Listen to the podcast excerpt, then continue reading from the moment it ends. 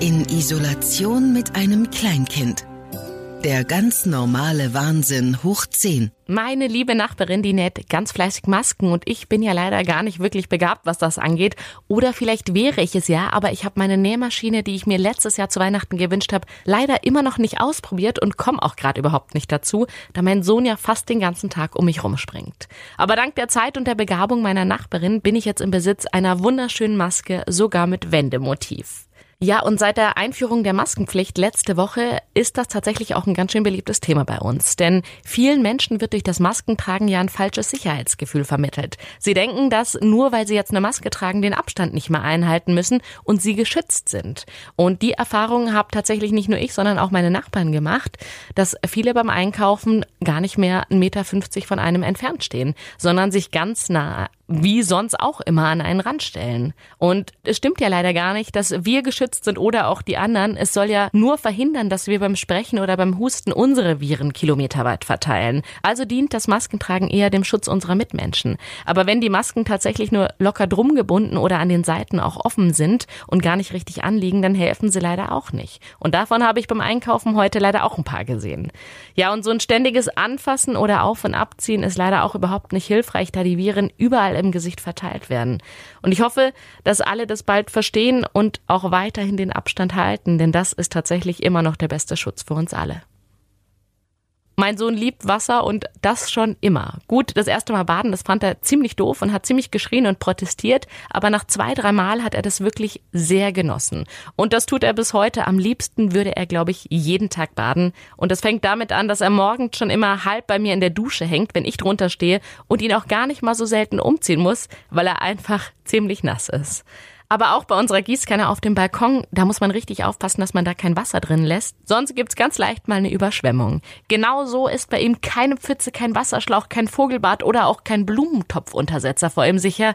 Alles wird angefasst, überall hängen die Hände und Füße drin.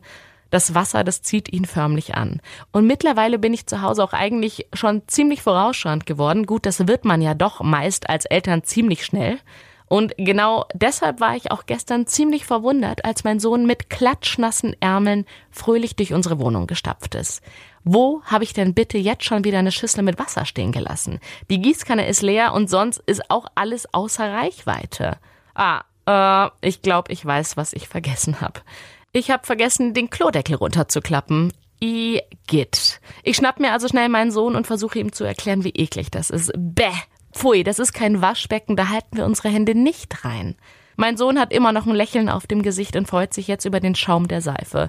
Oh, hoffentlich interpretiert er das jetzt nicht falsch. Immer wenn er die Hände in die Toilette hält, werden anschließend schön die Hände mit Seife gewaschen. Hm, und hoffentlich lerne auch ich schnell draus, immer schön den Klodeckel runtermachen. Bis jetzt kann er den nämlich noch nicht alleine hochklappen. Ich habe neulich beim Spaziergang unseren ehemaligen Nachbarn getroffen. Der hat eine Pizzeria und wir unterhalten uns, wie es ihm gerade so geht. Mit dabei hat er seine kleine Tochter, die sich sichtlich darüber freut, dass der Papa gerade da ist und die beiden auch echt viel Zeit miteinander verbringen können. Finanziell geht's ihm gerade noch gut, auch wenn er sehr darauf hofft, dass es bald Lockerungen gibt und sein Biergarten bald wieder mit Gästen gefüllt ist. Bis dahin hat er, wie fast alle anderen, alle Gerichte zum Abholen mit im Angebot. Und das an sieben Tagen der Woche, anders geht's gerade nicht. Gestern Abend habe ich dann auch bei ihm angerufen und Pizza bestellt. Nicht nur, weil die wirklich lecker ist und ich einfach echt gerne Pizza esse, sondern auch, weil ich ihn gerne unterstützen wollte. Als ich ankomme, klingelt das Telefon. Eine neue Bestellung. Nachdem die aufgenommen ist, gibt er mir meine Pizzen. Das Telefon klingelt gleich schon wieder. Nachdem auch die Bestellung aufgenommen ist, darf ich bezahlen. Wir unterhalten uns noch ganz kurz. Er hat viel zu tun, obwohl er nur von spät nachmittags bis abends geöffnet hat. Als ich mich verabschiede und gerade aus der Tür raus bin, höre ich schon wieder das Telefon. Ich freue mich auf unser leckeres Abendessen und bin tatsächlich auch ein wenig erleichtert, dass das Geschäft meines ehemaligen Nachbarn doch noch ganz gut läuft. Pizza geht einfach immer, auch in Zeiten von Corona. Morgen geht's weiter. In Isolation mit einem Kleinkind. Der Podcast über den ganz normalen Wahnsinn. Hoch 10. Eine Produktion von Baden FM.